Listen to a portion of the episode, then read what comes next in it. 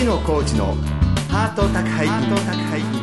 あなたの心に届く33%の生きる力。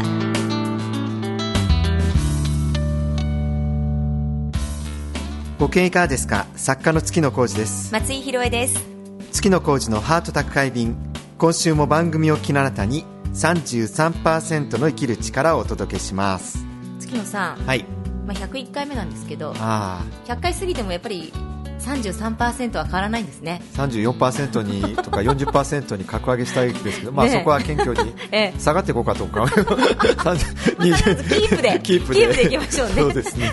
今週もメッセージいただいたそうで、はい、そうなんですよ、えーラジオアガット新潟県新発田市にありますコミュニティ放送局のね、えーラジオアガットを聞いてくださっているラジオネームちょっと難聴気味な中年リスナーさんからメッセージをいただきました。ありがとうございます先週の放送を聞きました。アーティスト名はボニー・ケインではなくボニー・ピンクだったのですね。道理で何軒かのお店を探してみてもないはずですよね。これで最近気になることの一つが解決してすっきりしました。月夜さんボニー・ピンク知らないですもんね。ボニーケイもボニーピンクも そうですよ。何も知らんか。ら全然こう中年リスナーさんの方がね。そうですね。そうですよ。ボニーピンクボニー・ケインも知らないんですからもう月野さんはね、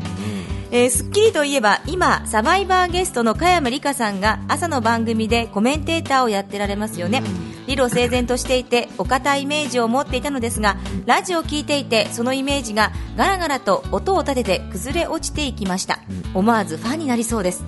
えー今後ますますのご活躍を微力ながら応援しています。これからも末永く素敵な番組を続けてくださいね。生きてるだけで丸儲けそう思える人が少しでも増えますように。今日一日を生きるこの言葉に何度励まされたことか。感謝ですといただきました。ありがとうございます。確かにね加山里香さん、あのー精神科医ということでね、なんかまじあの眼鏡と写真の雰囲気から言うと真面目そうな感じがしますけど、はい。まあ、実際真面目な方なんですけど結構だいぶ緩いところもあってですね、結構とぼけたことも言う、ええ。まあ、それがすごくお茶目で素敵な人なんですけどね、うん。ええ。そんなお人柄がね、はい。伝われば本当にね私も嬉しく思いますけれども。そうですね、はい。えーまた今月からは新しいサバイバーが登場ということになりますからね。はい。はい。皆さんぜひお楽しみに月の工事のハート宅配便あなたの心に届く33%の生きる力。この番組は全国15局のコミュニティ FM とインターネットラジオ局「オールニートニッポン」を通じてここ新潟市からお届けします。月野コーチのハート宅配便。あなたの心に届く33%の生きる力。さまざまな人生体験を乗り越えてきた女性サバイバーに毎週お話を伺っています今週から4週にわたってイラストレーター松井夏樹さんが登場します、はい。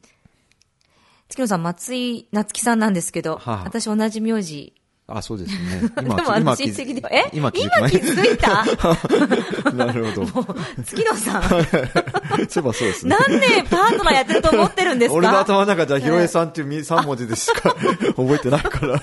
そういえばそうですね。そうですよ。はい。はい。今回のインタビューですね、あのー渋谷でお会いして、ええ。そのままですね、ん。あのーどっか話せるところでって言って、ええ。東急デパートの上のね、はい。あんみつ屋に連れ込ん,、でですね、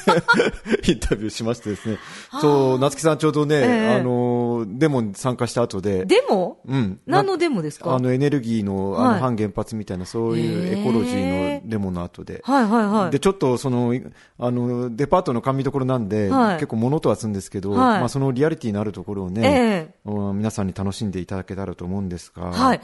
あの、ちょっと松井夏樹さん、今ね、デモに参加されたというと、そういう方なのかなと思ってしまうので、はいちょっと簡単にプロフィールを、月野はい。さん。はい。えー夏木さんですけれども、はい1960年東京生まれ、17歳より同人雑誌活動を開始、ライター、漫画家、企画、編集など出版の仕事に携わる、はい1994年、笑う出産が60万部のベストセラーに、はい現在は占い師としても活躍と今私読み上げましたけど、んそのようなええ多岐にわたるあのイラストライター、はい占い師、ええ漫画家として、うん活躍なさっている方なんですねそう。なんですね。はい。えーそれでは松井夏樹さんへのインタビューの1回目です。それではどうぞ皆さんお聞きください。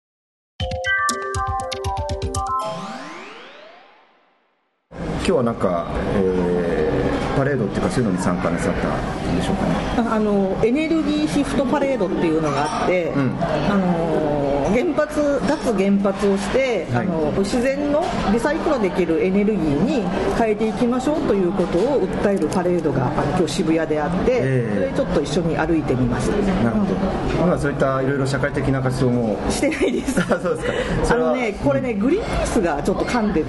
らしいんですよ、うんうん。はい、でグリーンピースって、うん、あのちょっと複雑な気持ちを持ってる団体じゃないですか。でも脱原発はすごい私も進め進んでいったらいいなと思ってるのであの主義主張とかやってることとその団体が違ってもあの一つの目標でこれをやりたいって思った時に協力できるのかどうかとかっていうのをこうずっと考えていて、うん、でどどどういうふうにやってるのかすごく知りたくて、うんうん、興味本位であの歩いてきました。楽しかったです。あの、うん、知りたいっていうかそういうのでまた参加してみたいみたいな。そうですね。常にあの興味本位で覗き見主義で、うん、うん、どれどれという落ち着きがないんですね、うん、そんな覗き趣味趣味の、えーはい、夏木さんの今日はですね、あのプロフィールっていうかどんな、えー、人生経験でサバイブしてきたかみたいな話をね、お聞きしようと思うんですけれどもまずは東京生まれで北海道に行かれたっていうことでしたけど、母親が東京なんで、はい、あのお産で帰ってきただけなんですよ、はい、でお産が終わってでちょっと母親産んだ時にあの心臓の手術してたんで、はい、あの養生しなきゃいけないからすぐには帰れなくて、うん、2ヶ月ぐらいその実家ですね。にあのいてそれでその後さあの里帰りからその父親と姉のじいちゃんばあちゃんのいるその北海道の方へ移動したっていう感じなるほど、じゃあ実際はまあ北海道で気が付いたら行って育ってきたみたいな、そうですそうですそうです、うん、それであのもう結構若い頃東京に来て漫画家になったでしょうか、えーとね、うん、で北海道に17歳だから高校1年生終わるまでいて、うん、でその後その母親があのお家東京なんで、もうお父ちゃんと一緒に住めないから私は東京戻るから、行きたい人手挙げてって言ってあの私と姉と弟いるんだけどで、えーまあ、弟はまだ小さいっていうか中学生なんで、いやおうなしに。で姉があの私は札幌にの専門学校行くから北海道残るよって言って、で私じゃあ東京行きたいからって言ってくっついてそれで転校して高校2年から東京の人ですそれで、まあ、あの家庭の、まあ、ご事情があって、うん、えー、東京に来ましたと、うん、そのデビューに至るみたいな感じはどうだった感じなのデビューってねなんか普通のデビューじゃないんですよ、うん、あの同人誌みたいな感じで漫画の評論誌をある時、本屋さんで見つけて、はい、すごい読んで面白かったんですね。自分がすごく興味を持って読んでて大好きな作家さんのインタビューとか、その作品解説とかがたんまり載ってる、素晴らしい雑誌だったんですよ、でそれででバーッと見てたら一番最後に編集部に遊びに来てくださいみたいなのが書いてあってで高校生の時、うん、あの友達クラスの友達と行ってみないって言って遊びに行って、はい、でそこでこう漫画を読んだり電話番をしたりしているうちにあの松井はいつもこの編集部やってきて、うん、べちゃべちゃうるさい 喋ってるから、うん、あのなんか書けって言われて、じゃあ書くって言って持ってったらそれが乗っかって。あの佳作かなんか撮ったのかな。でそのちっちゃく印刷されるじゃないですか漫画が、はい賞を取ったんで、それを見てあのちっちゃいいろんな出版社からうちの読者ページをやりませんかって言って購入コースが来たり、うちの自動販売機で、えー、なんか書きませんかって言ってあのアリス出版の編集さんが来たりあとは高取 A さんというエロトピア劇画エロトピアの高取さんが何か書かないって言って、はい、それでそんな感じでお仕事始まる結構じゃあ高校3年生くらいでしたね、うん、あの頃ってまあ観音師っていうか、うん、まあエロエロ漫画ですけど。だからね18になってないんだよね多分。めちゃくちゃ若いですね、うん、というよりもその条例とかさ、ああそうか。そう。子供じゃないですか。そう。普通に高校生の制服着て大人もののの本になんか書いてたような気がしてならないんですよ、うんいいのかなっていうね。ね。ね。まあ、時効ですけどね。私、夏木さんのことをよく知ってるのがあの、ね、いろんな読者ページ当時やられててで公認コースって学研の雑誌で読者ページやってましたよね。あれねいきなり一人で16枚あるんですけれど、うん、あの短歌とか、うん、あの詩のページ、うん、谷川俊太郎さんがこう選者でこうやってたりとか。そうなんですよ。それは全然覚えてないですけど。それ以外の何かところ読者さんのお手紙をいただいて構成してイラストを選んで、何か勝手にコーナーを作って何かやるっていうのをいきなりやんなさいって言われて、うん、なんでなんでなんでしょうね。でもあのめちゃくちゃ面白かったですよ、あの結構ねあの夏木さんの漫画ありいろいろありでねイラストありとかで、なんか投稿の人たちとすごい盛り上がって、で年齢も多分2つとか3つとかそれぐらいしか変わらないんで、はい、あのすごい濃密なね投稿ページが楽しいっていう。私当時投稿マニアだったらいろんな投稿ページチェックしてたけど、まあ、これ全然忘れじゃなくてダントツで面白かったですけど、あのね、一度アンケートで雑誌のアンケートってあるじゃないですか、うんうん。はい、コースのアンケートで1番取っちゃったんですあそうですか。ね学習しながら学習しながら 勉強するページが。じゃあまあ結構順調にパッとこうデビューしていかがでしたか？その漫画道っていうのはそれから。漫画書いてないもんだって。読者ページをやったりしてたから。あそうかそうか、うん、あのー、漫画書いてないですからね。漫画とライターと編集と、まあ、そういう枯れた。いろいろちゃんぽんで、うんうん、適当ですね。で漫画って言われれば漫画ちょっと書いてみたり、うんうん、あの記事をって言えば記事書いてみたり、うん、ちょっと行って体験してきてって言ったら体験してその感想を書いたりだからあの今考えて夢のような、うん、遊んでいればよかった、うん。まあ、あの多岐にわたっての、ね、全部、まあ、全部に近いぐらいやるみたいな、うん感じ、使う方は使いやすいし。ねあと思います。だから本職でライターやったり本職でイラストレーターやってる人は、あのずるいってよく私言われてました。あの飲み屋とかで、今でも割とそういったあのイラストエッセイとか、イラスト描いて文章書く人もで増えてきましたね、結構そういう本当にもう先駆けっていうか、そうまあ、本当にそういう感じですよ、ね、先駆けだと思いますよ、よね、元祖。元祖ですよね南辛坊さんぐらいですか、うん、先輩は。当時イラストライターって言葉がありましたけど、そんな感じ。そんな感じですね。なるほど、まあ、そんなことで、えー、デビュー後まああの淳さんご存知の方大勢いらっしゃると思うけど「笑う出産」っていうね、ご自身の出産関係を書かれた本が大ベストセラーになりましてその当時の感じはどうだったんでしょうか？それはね、えーとまあ、そんな感じでチャランポランやってるし、うん、あの生活していけばいいだけだったのでそんな野望とかもないわけですよ、はい、お座敷かかればこう出てって、うん、あの なんだろう適当に賑やかしでやってて本もちょこっと出すけど全然売れないっていうような、うん、なんだろういわゆるこう三流3.5流みたいなただ食べてはいけるっていう状態だったんですねずっとね、で周りの子たちがどんどん売れて、うん、あのすごい作品を作るようになってくるんですよ、あの笑う出産の手前ぐらいって。同時代にデビューした同時代にデビューよりももう圧倒ですよね。でそれはやっぱすごいそのテーマ性を持ってすごい世界をこう描いていてでそういう子たちと一緒にあの遠足行ったりとか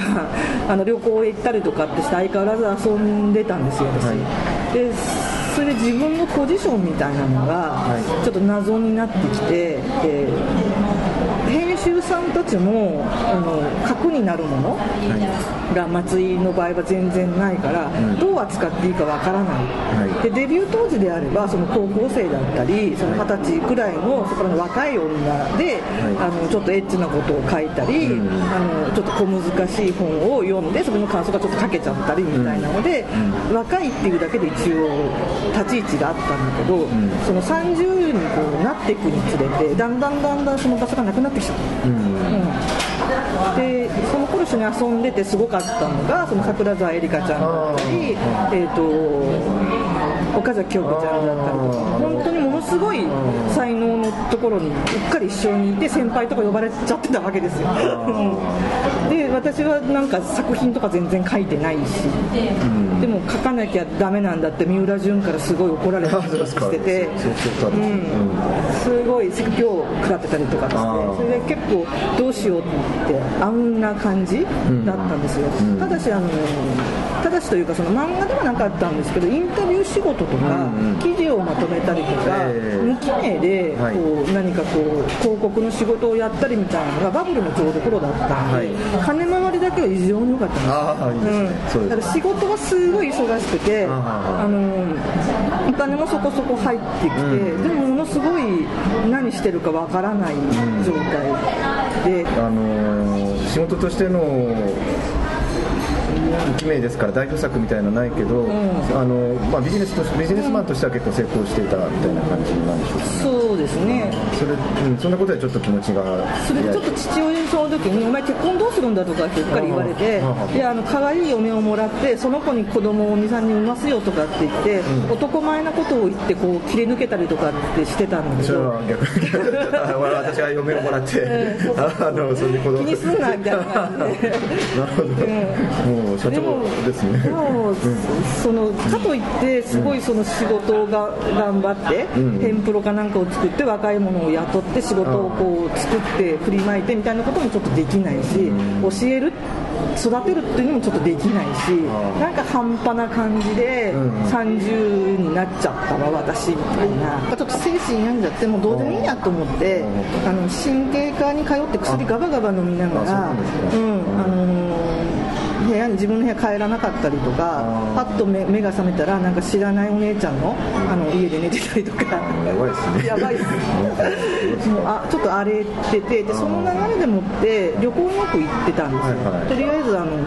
えー、屋台のラーメン食べたくなったから九州行くわって言って急に飛行機乗って九州行ったりで明日ちょっと北海道の友達に会いたくなったから北海道行ってくるわって。その合間にあの奥様雑誌のあの取材の広告取材の仕事があって、はい、それもあの全国あちこちに飛行機やら新幹線やらいろんなものを使って飛び回るような仕事だったんですよ、はい、それでこう完全にこうなんて言うんでしょう、ね、根が張れない。きちんと朝起きて生活をして仕事をしてそれをその仕事を終えて家に帰るってことができなくてぐしゃぐしゃになっちゃってそれでどんどんどんどんその薬の量があの増えていって、うん、だからどんなにこうぐずぐずになっててもとりあえずあの頼まれた仕事はテープ起こしをずっとこうしてて、でそれが終わってから飲みに行って、うん。まあ、仕事はやりつつぐらいです、ね、でその時になんかもうちょっと自分をコントロールして自分サイズは何かっていうのができればよかったんだけどできなかった。ねその時は、うん、それで、まあ、調子悪くなって、うん、その調子悪いままインドに。インドに行きました。でそしたらそのやっぱり別のことでちょっと調子悪かったあの男がいてそれが旦那さんにななったんでお互いその調子悪さを2人でいることで帳消しにしようっていう。うん私あのご著書で拝見しましたけど、うん、妊娠したら結婚する、妊娠しなかったら結婚しないという、まあ、一種の家計に出て、でまあ、妊娠なさったみたいなこと書かれてそれでね私逃げられちゃうと思ったんですよ妊娠しても。あの多分、ね、うん、あその行きずまあ旅の旅の行きずりの男なんですね。行きずりっていうかその友達の友達なんですあそう行きずりじゃ行きずりまでひどくないですね。私行きずりかなと思いました。友達がすごくその私とその彼のことを心配しててこの二人をがくっつけばいいんじゃないかと思ったんです。インドで出会ったあのあの計画的に。計画的に連れて行かれその計画にちゃんとうまくパツッとはまりましたよっていう。友達の,、あの愛情。うまいあの仲人により、それでまあ妊娠して出産して、はい、えー、まあ、それをまたご本に出して、うん、結構あの、ね、60万部とかもやられてる大ベストセラーなそうですね。あれは、びっくりしました。あれはだからとにかくあの本当に子供がいる生活っていうのが面白くてこれはどうなんだろう次は何だろうという興味が湧いて湧いてしょうがないっていう本当にその最初に業界に入ってあの読者コーナーを例えば作ったら、あのどんなハガキが来るのか楽しんで楽しんでそれをあの全部段ボール一つ必死で全部見て、面白くてしょうがないっていうその感覚と全然何ら変わることがなくて、あのインタビューとかにしてもあのこの人ってどんな人なのか興味があって聞きたくて聞きたくてしょうがないっていうのと同じなんかノリで家族のこととか子供のこととかを日々あの楽しく取材し書いてっていうのをやってたから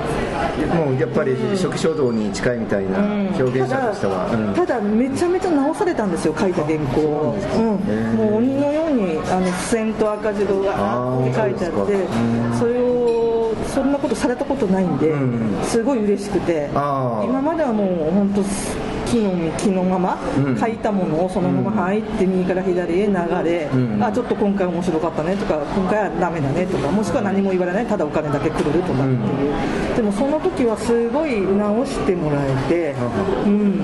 楽しかったですね直す作業。なるほど、ね、うん、それで売れたと思います。やっぱり編集者の人のね共同作業っていうのが一つあると思います、そして現在いろいろメインとして取り組まれているのが、占いのお仕事をなさってるん。ですけど、そのあのお仕始めたきっかけとか。占いの仕事はね、はい、えっと、ライターのその仕事をやった時に、うん。はい、占いページを作るっていうのをちょこっとやってたんですよ、はい、占い師さん占いはできるんだけど原稿書けないので、その占い師さんが占ったことを私がこうライティングしてページにするっていうのをやってたんで,、でそれでその興味はあったんだけどなんでそれ勉強を始めたかっていうと、その笑う出産がおかげさまで売れたので、はい、仕事がものすごい増えたんですよ、ずっと仕事をしているかあの仕事をしてるか仕事をしてるか仕事をしてるかぐらいでやっぱり合間にはちょっとぼーっとしちゃって、はい、缶ビール飲みながらプロ野球ニュースとか見てぼーっとしてるっていわゆるこう働き盛りのお父さん状態、うん、でそれを旦那が当時その旦那だった人はすごい面白くなかったみたいで、うん、そんな人生じゃダメだと思うので、何か趣味を持ちなさいって言って、でもまあそんなに言うならあの占いの勉強したらすごく面白くて。でたまたまそのついた勉強自分始めたところの先生がプロを育成するのに燃えてた時期なんですね。うん。でそれでその時一緒に習った人たちがみんなプロになっちゃったんで私もなんかついでにプロになっちゃった。そんなような感じ。ですか、かりました、まあ、そんなことであの本当に盛りだくさんの松松木さんまさに女性サバイバーというのがふさわしい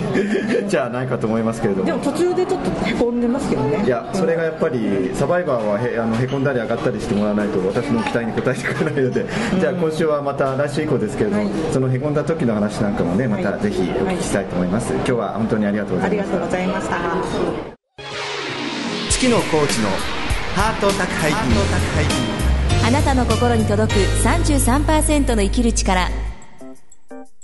ハート宅配便今週も私月野浩二と。松井宏恵がお送りしています月野さん、松井夏樹さんなんですけども、はい、どういうこう接点が接点、あのー、今日のインタビューでもありましたけど、うん、えー、夏樹さんがですね、うん、あの高二コースというところで読者ページをやってまして、えあの高二だった私です、ね、イラストをねよく応募し出してたんです。とねすごいすごいね使って100パーはいかないけど100パーに近いぐらいね、うん、俺の描いた絵を載せてくださって、それから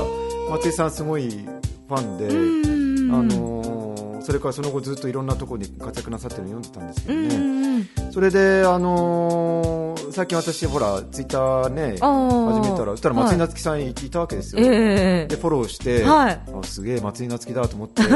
俺の中じゃ結構グレートな人ですから、えー、そうですね。であのツイッターであのツイートして、はい、あのこういう番組やってますから出てくださいって言ったら、うんうん、あの松井さんから、えー、いいですよえーまあ、そういうあの、まあ、1980年代の話ですね、その、あの、高2コース。高2コースね。それが、えー、まあね、約25年ぐらい、うん、そうですよ。その時高2だった月野さんが25年。はあ、そうなんですか。